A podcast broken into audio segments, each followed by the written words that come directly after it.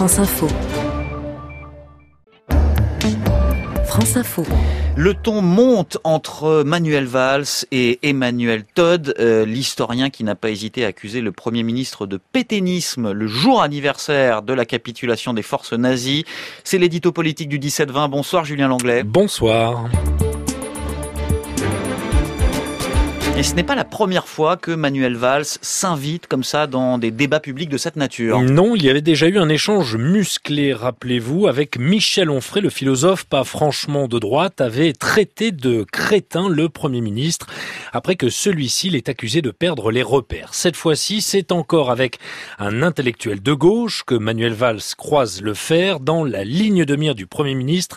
Cette fois, le dernier essai d'Emmanuel Todd qui s'intitule Qui est Charlie? et dans lequel l'historien estime que les manifestations du 11 janvier après les attentats à Paris étaient le fait d'une oligarchie de masse. C'est la France blanche des catégories supérieures qui est descendue dans la rue ce jour-là des manifestations islamophobes et égoïstes sous l'influence, je cite, de courants de pensée autrefois catholiques et devenus laïcs, un catholicisme zombie, écrit-il encore. Des propos qui ont poussé Manuel Valls à répondre dans une tribune publiée dans Le Monde daté de jeudi, tribune où il s'en prend aux impostures de l'auteur, dénonce son pessimisme et celui de certains intellectuels.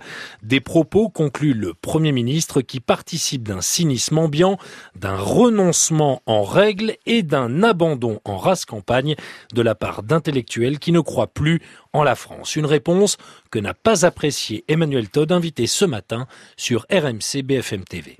Pour moi, l'optimisme de euh, Manuel Valls, c'est l'optimisme de la Révolution nationale et du maréchal Pétain. Lui aussi accusait les Français résistants, je veux dire, d'être des Français pas bien. On n'a pas à avoir d'intervention de l'exécutif français dans la vie intellectuelle du pays. Ça aussi, c'est du pétainisme. Et ne pas pouvoir supporter la critique publique et accuser sur les médias de pétainisme le deuxième personnage de l'État, un 8 mai de surcroît, ça s'appelle comment? Eh le Premier ministre, lui, a réagi hein, publiquement ce matin. Ouais, en marge des commémorations du 8 mai de la descente des Champs-Élysées qui a suivi, Emmanuel Valls a brièvement répondu aux journalistes et justifié la parution d'une tribune dans Le Monde. Il a aussi répondu à Emmanuel Todd qu'il accusait de ne pas avoir lu son livre. Mais j'ai lu le livre, c'est pour ça que je me suis exprimé hier dans Le Monde. C'est une manière de lui répondre, pas seulement à lui, mais euh, à tous ceux qui, au fond, euh, une forme de haine de soi et de la France. Moi, je suis très lucide sur euh, les difficultés du pays, sur les défis que nous avons à relever.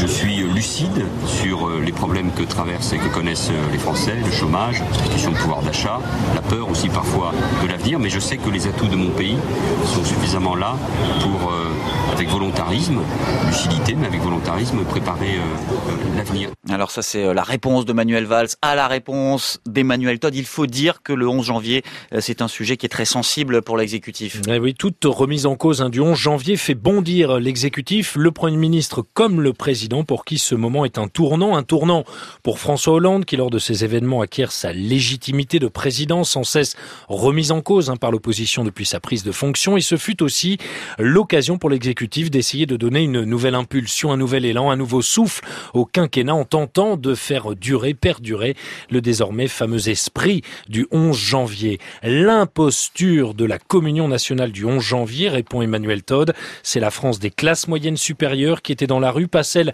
du monde populaire, des jeunes de banlieue et des ouvriers de province. L'unanimisme politique et médiatique lui a fait l'effet d'un flash totalitaire, écrit-il, et selon Emmanuel Todd, donc si vous faites partie des 4 millions de Français qui sont descendus dans la rue pour participer à un deuil national ou dénoncer la liberté assassinée, ou même pire encore, applaudir des policiers, sachez qu'en réalité, vous êtes descendus dans la rue pour de mauvaises raisons, pétries de mauvaises intentions, et qu'il est honteux pour un intellectuel de voir un Premier ministre lui porter la contradiction. Un intellectuel de gauche qui a reçu aujourd'hui le soutien politique du vice-président du Front National. Florian Philippot a pris la défense défense d'Emmanuel Todd en parlant des attaques frontales de Manuel Valls à l'égard d'intellectuels. Il les a jugées inquiétantes, loin des valeurs de la République et de la liberté d'expression. La liberté d'expression, c'est pour tous, en fait, sauf pour le locataire de Matignon. Julien Langlais, l'édito politique du 17-20.